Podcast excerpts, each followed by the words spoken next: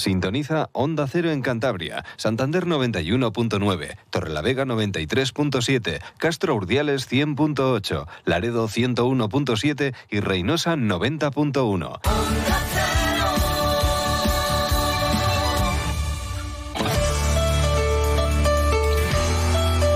Cantabria en la Onda.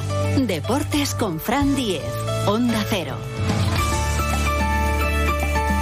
Tiempo ya para la información deportiva de Cantabria con José Luis Sanculián en la realización técnica. Vamos a hablar hoy de karate con Nadia Gómez y con Carlota Fernández Osorio, nuevas campeonas de España en sus respectivas categorías, con Kevin Suárez, que estuvo en, ese, en esa prueba del, de Copa del Mundo de ciclocross en Benidorm fue el segundo mejor español, puesto 21. Tenemos que hablar también del Rally de Montecarlo, del inicio del Mundial con Marcelo Carbone y del Racing. Hoy entrenamiento en la Albericia. No ha estado, por supuesto, el lateral izquierdo Saúl García Cabrero. Conocíamos ayer el parte médico del lateral izquierdo del Racing. Esa lesión muscular de grado 1 ni tan mal, en el bíceps femoral de la pierna derecha va a estar en el dique seco entre 8 y 10 días. Una auténtica lástima porque estaba siendo fundamental para el equipo. Además, hoy en el entrenamiento Satrustegui, que es su teórico sustituto, pues también ha terminado la sesión con molestias. En principio no va a ser nada. La buena noticia es que Jürgen Eliting, el colombiano, sí que se ha podido ejercitar con normalidad. Ya nos decía el entrenador José Alberto López en la previa del partido ante el Alavés que para el viernes, para enfrentarse al Tenerife en el Sardinero a las 9, el colombiano iba a estar eh, perfectamente. Hay que tener eh, paciencia con él, no querían volverla a forzar, pero iba a estar bien ya al 100% para ese partido. Tampoco ha estado entrenándose eh, Pablo Boadilla, Secuya empieza a ejercitarse, aunque al margen del grupo. Y han estado también, pues bueno, los canteranos habituales, Geray y Mario. Mario, que es lateral izquierdo, si lo de y pues es más grave de lo que parece, en principio son solo molestias, pues tendría que estrenarse Mario, el lateral izquierdo del filial y también el portero del Rayo, Germán, también ha estado hoy en la sesión.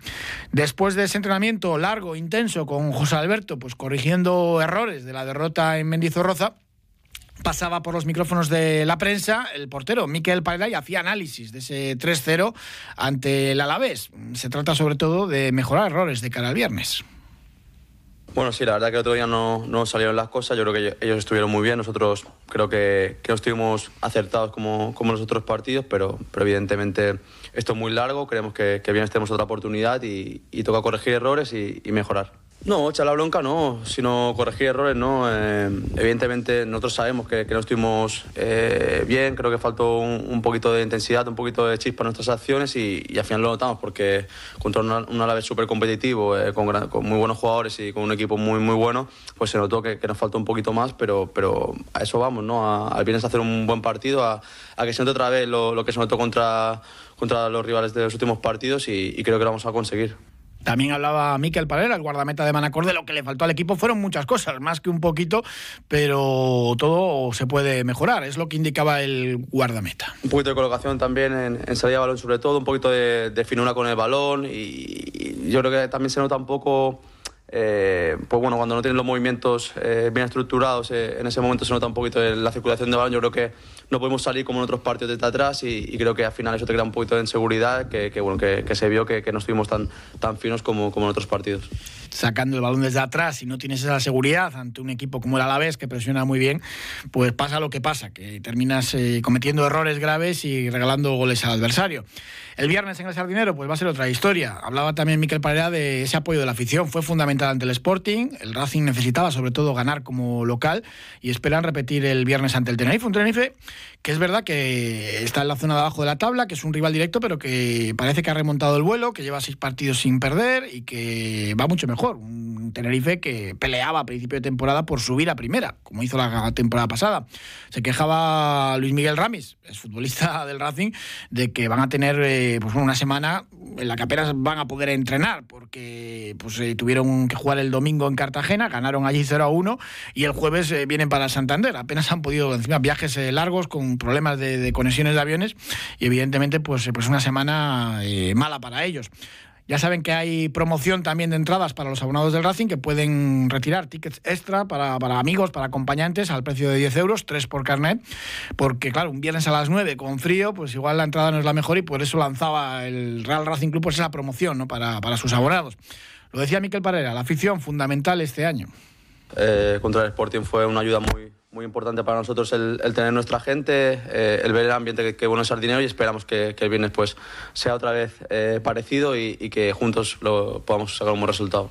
Y ya llega el primer fichaje de invierno de la temporada para el Racing. Y ya se lo contábamos ayer, que es Marco Sangali, el futbolista del Real Oviedo, ya rescindido hoy con el club asturiano, con lo cual pues bueno, podrá incluso entrenar mañana con el Racing y esta tarde, pues a lo largo de la tarde seguro que ya se hace oficial, 30 años. La semana que viene, el 7 de febrero, cumple 31, diestro, unos 79, muchísimos eh, partidos en segunda división, son 292, en equipos como la Real Sociedad llegó a jugar en primera, con la Real B en segunda B, luego Mirandés, Alcorcón, el Alavés y en el Oviedo, pues eh, los últimos años. Mm, es un jugador con, con calidad, es verdad que esta temporada pues, no ha contado mucho, pero bueno, mira, jugó de titular eh, el, domingo en Huesca.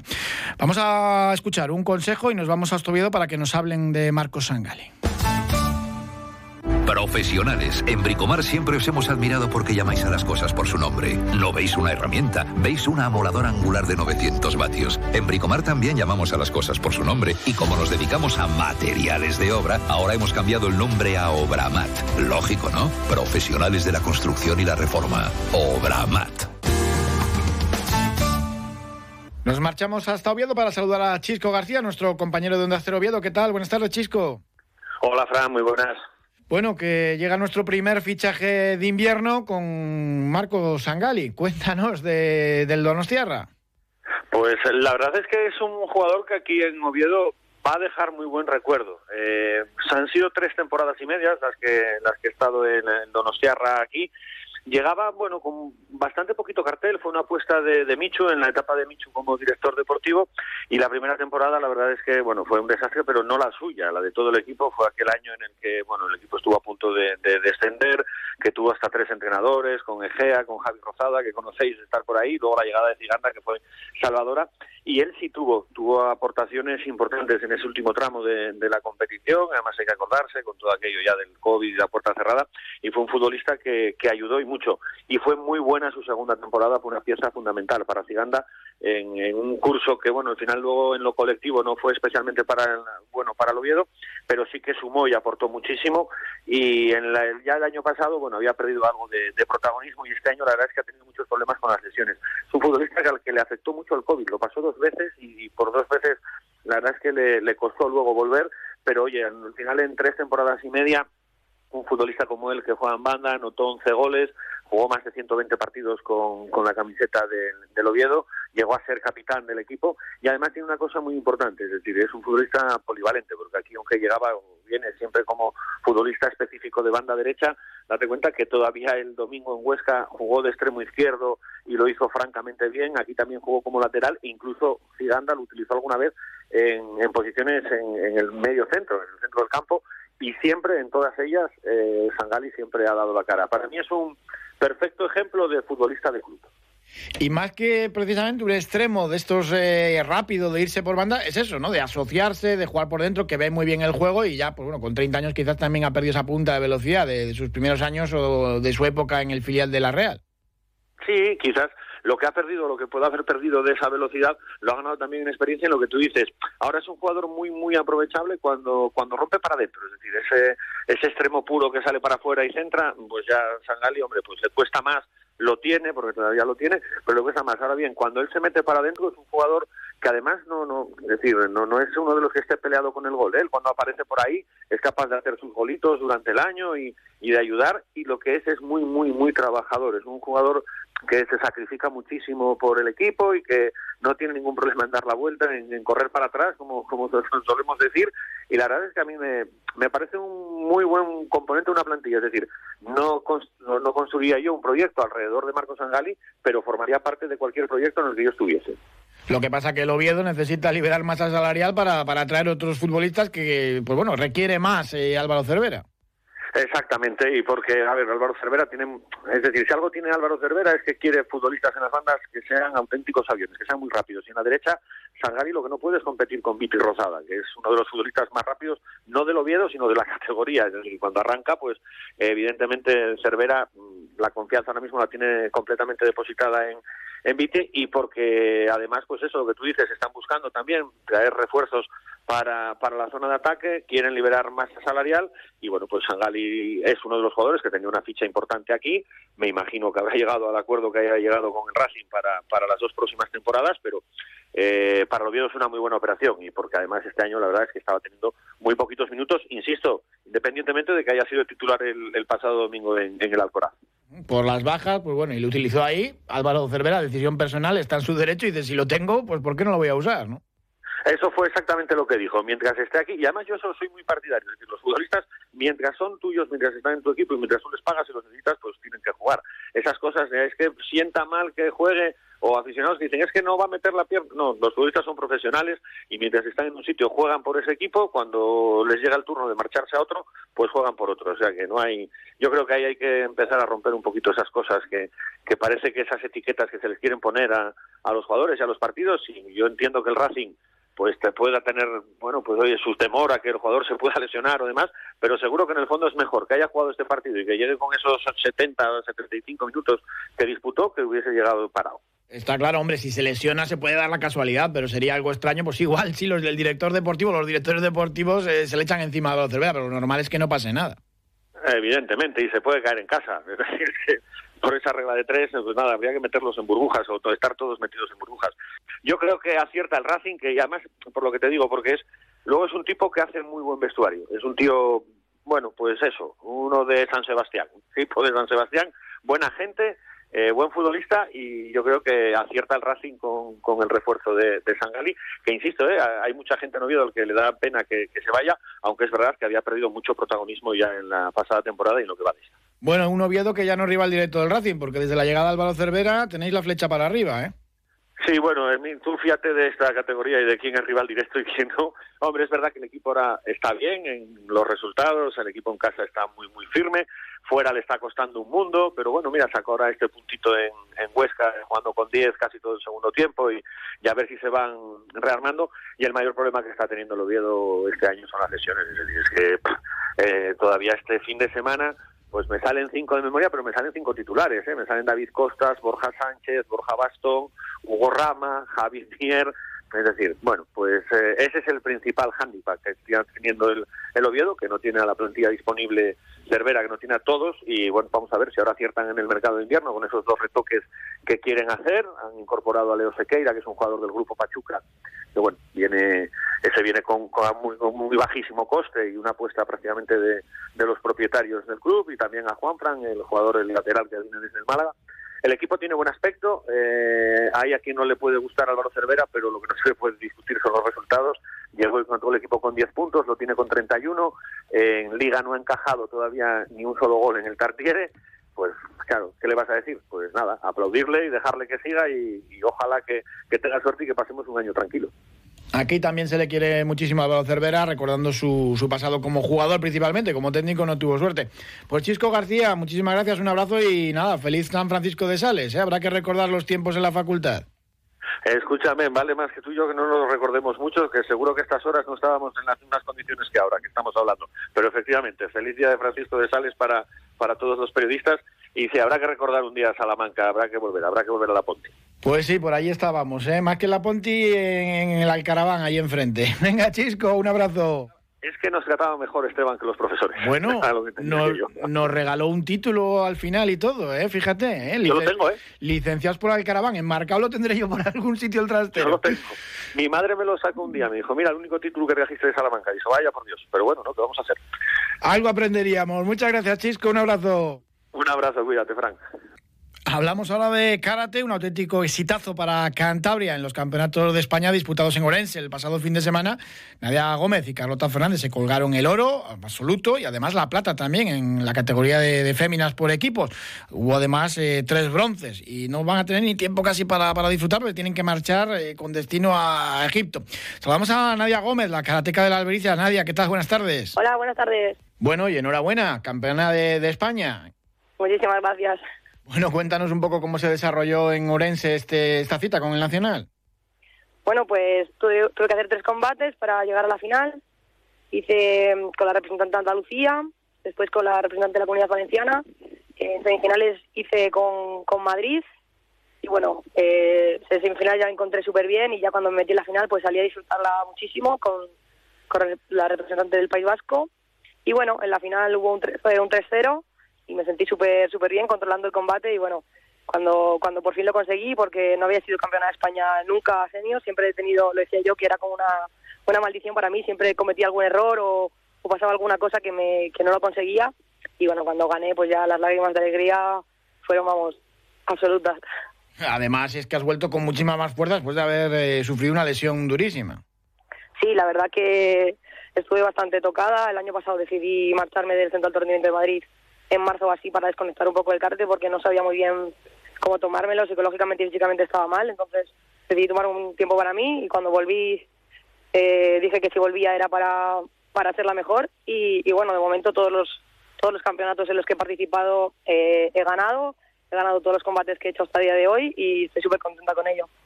Con lo pequeñita que es Cantabria, cuarta por comunidades, eh, tu oro, el de Carlota también, eh, varios bronces, la de plata por equipos, en fin, que, es increíble lo que tenemos aquí. Sí, eh, la verdad que, que fue, fue genial, los chicos estuvieron genial también, tanto en individual como en equipo, y las chicas creo que dimos un papel increíble, conseguimos meter a, a Cantabria en la final, que es algo que es bastante complicado, ya sabes que pues eso, somos una comunidad pequeña, eh, cuando en la categoría por equipos al final peleamos en peso abierto, entonces nos puede tocar a cualquiera de nosotros con cualquiera de peso más alto. Entonces eh, hicimos muy buenos combates y la, al final la final se nos escapó por puntos, no por encuentros, sino ya por, por tres puntillos o así, se nos escapó la final, que nos metieron más puntos ellas que nosotras, pero, pero súper, súper bien y, y un trabajo súper guay. Y ahora pues a la carrera, ¿no? Porque tenéis que salir hoy para, para Egipto para disputar la, la Premier League. Sí, salimos mañana por la mañana, hoy ya día de maletas, día de organizarnos y mañana por la mañana ya estamos volando volando para allí. Yo en concreto pelearé el viernes y nada, con muchísimas ganas de, de volver al circuito mundial, que hace dos años que no que no participo por las lesiones y, y pues eso, poquito a poquito a ver que a ver cómo van saliendo los combates y a ver hasta dónde llegamos. Y este 2023 además es muy especial con ese europeo que se va a disputar aquí en España, en Guadalajara.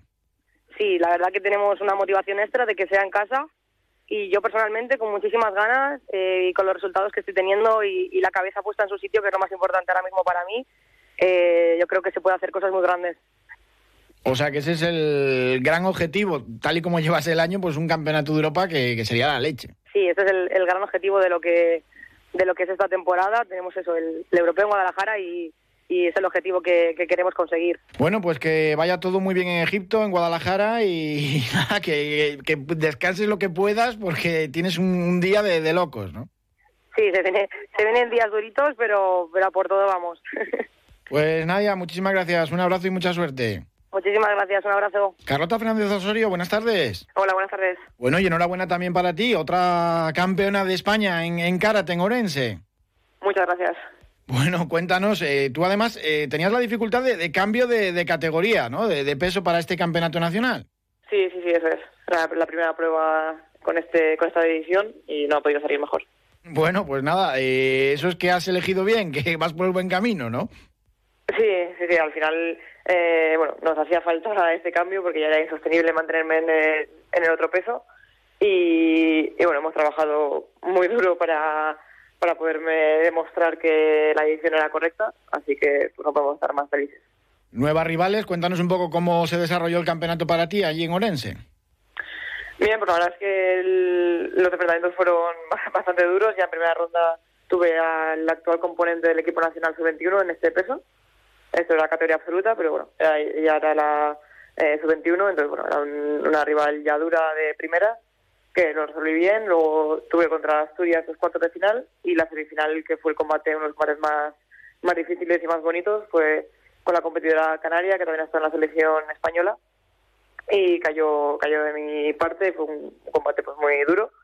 Y luego la final a priori pensábamos que iba a ser más relajada y fue súper súper tensa. Acabamos empate a tres victoria para mí por haber puntuado primero y, y o sea, bueno, pues sufriendo pero pero ganando que es lo, lo que cuenta al fin y al cabo Y vaya campeonato para Cantabria. Eh, los dos, eh, las dos medallas de oro, eh, la plata por equipos en, en féminas en categoría absoluto, tres bronces. Los chicos también estuvieron bien. Eh, la verdad que para lo pequeñita que es Cantabria es increíble. Sí, sí, sí, yo creo que es la, la prueba de lo bien que están haciendo eh, las cosas a nivel a nivel de club con, con diferentes deportistas que somos muy pocos, pero bueno, como dice dice el padre de Nadia siempre en la grada, somos pocos pero valientes. Así que la prueba, las pruebas nos remetimos. Bueno, ¿y mañana para Egipto? Sí, ha sido un poco locura de, tener que, dar portazo a lo que hemos hecho eh, el fin de semana, porque, porque lo que viene ahora es más duro aún, es una prueba internacional. Eh, en mi caso, pues es medirme eh, de, nueva, de nuevas con, con competidoras con rivales diferentes, eh, volver a autodemostrarme que la decisión es correcta y ver qué tal en esta nueva categoría a nivel, a nivel internacional. A descansar lo que se pueda, a entrenar y mañana para allá. A ver qué tal, qué tal sale, porque claro, es que es eso, ¿no? Porque en el anterior peso pues sí que conocías más o menos a, a todos los oponentes, o por lo menos tienes referencias, ¿no? Y ahora pues es, es todo nuevo. Sí, sí, al final llevaba a nivel internacional compitiendo cinco o seis años en ese peso, estaba en el top 10 mundial y yo las conocía y ellas me conocían, entonces era un poco eh, jugar siempre con las mismas cartas. Y por esa parte, pues a ver, tengo ganas porque creo que voy a competir un poco más liberada, un poco con, menos con menos tensión y, y la verdad con muchas ganas de, ver qué tal sale y, de que esta de que esta prueba sirva como test de lo que nos vamos a encontrar si Dios quiere, si nos eligen en, ese Campeonato de Europa en Guadalajara que obviamente pues con muchas ganas siendo aquí en España pues eh, pues ese es el gran objetivo no estar ahí y a ver si a ver qué se puede hacer después. Eso es el, el, objetivo es ni más ni menos que sacar una medalla en ese campeonato de Europa. Así que, estamos dando los pasos para ellos que era quedar campeona de España eh, hacer un buen papel, eh, un test en, en, Egipto y usar todo el mes de febrero para seguir compitiendo y entrenando para, para llegar a las mejores condiciones a ese Campeonato de Europa. Bueno, pues te dejamos que tienes que hacer la maleta para, para salir corriendo, que no ha dado tiempo a, nada, eh, Carlota. Sí, sí. Muchísimas gracias y mucha suerte para Egipto y después para Guadalajara también, que seguro que vas a estar ahí. Muchas gracias a vosotros. Hablamos de ciclocross, saludamos a Kevin Suárez. Buenas tardes. Hola, buenas tardes. Bueno, cuéntanos qué tal fue lo de Benidorm. Bueno, pues la verdad que, que fue un, día increíble, ¿no? Porque la verdad que nadie esperaba, yo creo, eh, tanta tanta gente y la verdad que estuvimos, eh, pues nos llevaron en volanda todo el público, en volandas todo el público que, que hubo y bueno, para mí, bueno, no fue uno de mis mejores días, pero bueno, eh, tampoco fue un mal resultado dentro de lo que cabe y la verdad que disfrutando mucho de, de que volviese a Copa del Mundo aquí a España. La organización hablaba de cerca de 15.000 espectadores, que es una pasada. En Bélgica o en Holanda esto es habitual, aquí en España, pues eh, desgraciadamente no tanto. A ver si este es el camino, ¿no? Y, lo vemos más habitualmente, pruebas de Copa del Mundo. Sí, la verdad que sí, como te digo, estamos todos muy sorprendidos. Ya desde el sábado en los entrenamientos había mucha gente, que bueno, lo normal allí en Bélgica es que no haya nadie el sábado viendo los entrenamientos, y aquí ya había muchísima gente viéndolo y el domingo, por la verdad que, que yo la verdad no me esperaba que fuese a ver tanta, tanta gente y y se agradece, ¿no? Como dices, quizás en Bélgica es más normal, pero bueno, andan por esos números, tampoco en pruebas así normales, igual ahora en un mundial, pues sí que hay mucha más, pero bueno, la verdad que he sorprendido y es de agradecer, ¿no? Que mucha gente se desplazó desde muy lejos a, a la Copa del Mundo a apoyarnos y, a ver si, pues bueno, pues que siga habiendo Copa del Mundo en España cada año y que esto siga creciendo. Te quedaste muy cerquita de entrar en el top 20. Sí, bueno, era un poco lo que lo que quería, pero bueno, venía de una semana muy mala. En el Campeonato de España no, no me encontré como quería, porque bueno, estuve ahí malo en, el periodo de Navidades en, en Bélgica y parece que, que no acabé de recuperar. Y esta semana todavía me, me costó mucho, hasta el jueves no empecé a encontrarme algo mejor y tenía muchas dudas, pero bueno, eh, al final cada día ido un poco mejor y como te digo, no tuve las mejores sensaciones, pero bueno, eh, sí hice una buena salida y eso me permitió ir ahí ir enganchándome y bueno cerca del top 20 que era un poco lo que lo que quería pero bueno por lo menos me encontré mejor vi que el cuerpo empezaba a recuperar así que me quedo con eso Hablábamos la última vez de que esta temporada habías dado un pasito adelante, pero bueno, que es normal también a lo largo de una campaña pues que haya momentos de este tipo o que simplemente pues caigas lesionado o enfermo y aún así pues bueno, esa medalla de bronce en el, en el Nacional y este puesto 21 en, en Benidorm que, también eh, está muy bien teniendo en cuenta además pues esos problemas que dices.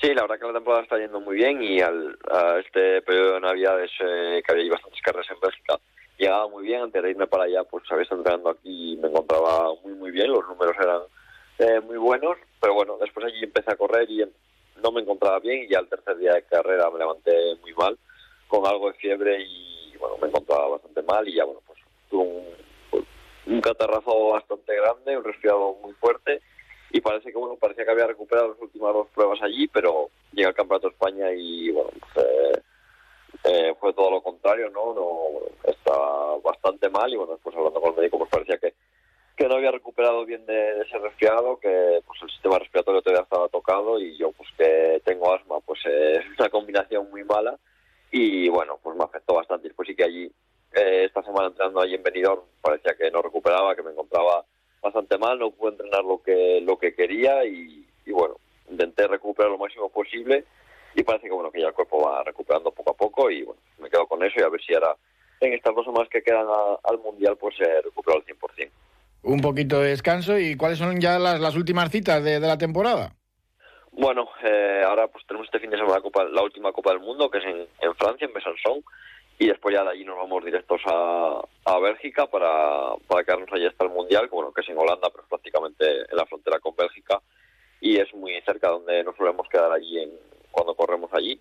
Y bueno, pues ya aprovechamos, estamos ahí toda la semana y bueno, pues el Mundial y después posiblemente me quedo otra semana más a correr en, en Bélgica y ya acabamos la temporada.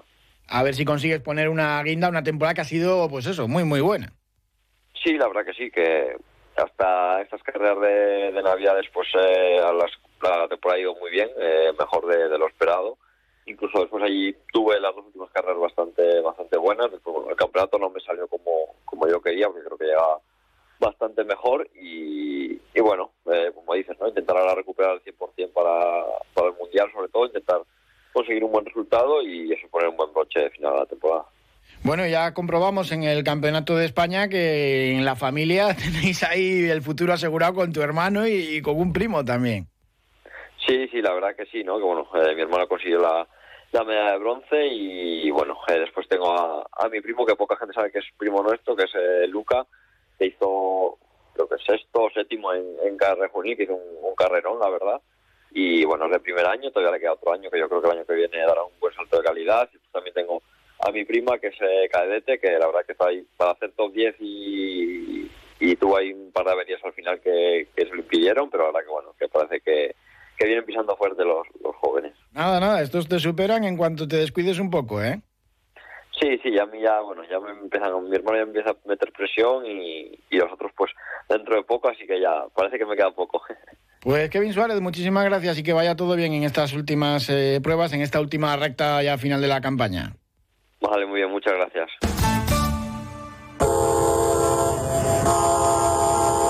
Dicen que hay trenes que solo pasan una vez en la vida. Muchas personas ni siquiera tienen esa oportunidad. En AMPROS creamos oportunidades laborales mejorando la calidad de vida de personas con discapacidad intelectual o del desarrollo. Descubre todo lo que hacemos en ampros.org. AMPROS, creando oportunidades para las personas. Casi no tenemos tiempo para hacer balance del rally de Monte Carlo, así que nada, tendré que llamarle también mañana. Marcelo Carbone, ¿qué tal? Buenas tardes. Buenas tardes, Fran. Porque tenías un análisis extenso, extenso sobre este inicio del Mundial. Bueno, porque ha habido muchas cosas, ¿no? en, lo deportivo y en lo que nos toca más de cerca, bueno, mm, para Dani Sordo yo estoy absolutamente convencido, no hablo con él, quiero decir que no tengo información de primera mano, estoy convencido de que este rally lo pondrá entre los tres peores de su carrera desde que es piloto del Mundial, me, refiero al piloto oficial. Pero hay muchas más lecturas que hacer y cuando quieras las hacemos. Eh, lo de siempre, ganó Ogier, que es casi imbatible, y Dani tuvo un rally realmente muy malo para empezar la temporada. Séptimo puesto para el Cántabro, con muchos problemas mecánicos al final, pero no encontró ritmo nunca. Y lo poquito que se ha hablado del buen rally de, Pepe López, eh, que se subió al podio en su estreno en el, Rally Junior, en el Mundial Junior. Algo increíble. Ayer vi el reportaje de Teledeporte, realmente penoso, no lo puedo entender. Y luego alguna decisión de los comisarios castigando a un piloto que había arrasado un Rally Ricardo para darle la victoria a un francés, de verdad no empezó bien el campeonato, ¿no? El pobre ruso. Bueno, mañana con más tiempo hacemos un análisis más amplio de este rally de Monte Carlo y de lo que viene por delante del Mundial. Marcelo Carbone, un abrazo como siempre. Gracias, hasta mañana, buenas tardes. Gracias también a ustedes, les dejamos ahora en buena compañía con el programa de Julio Otero.